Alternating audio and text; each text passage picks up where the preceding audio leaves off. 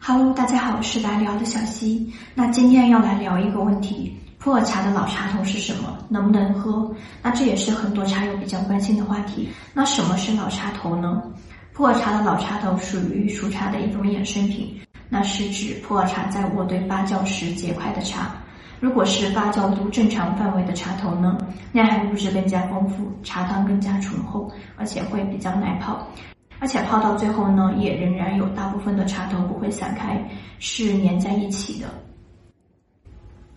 那老茶头是怎样形成的呢？普洱熟茶都是经过人工洒水渥堆发酵的。那在这个发酵的过程中呢，一堆茶的中间会升温，然后茶叶通过自身含有的酶发酵，慢慢变成熟茶。那在这个过程中呢，每过一段时间就需要人工把这堆茶翻几次，以免里面的温度太高，把茶给闷焦了。那发酵的过程经过反复不断的翻堆，茶叶会分泌出一些果胶来。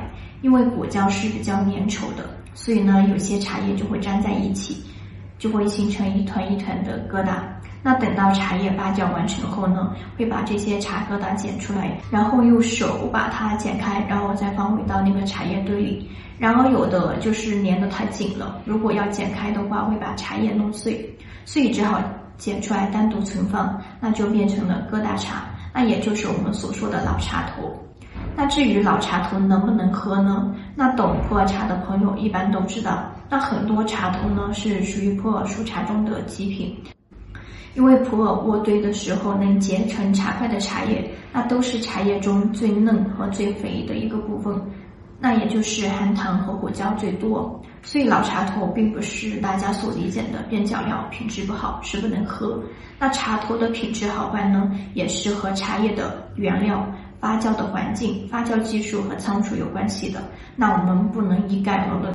那优质的老茶头是极具品饮和收藏价值的。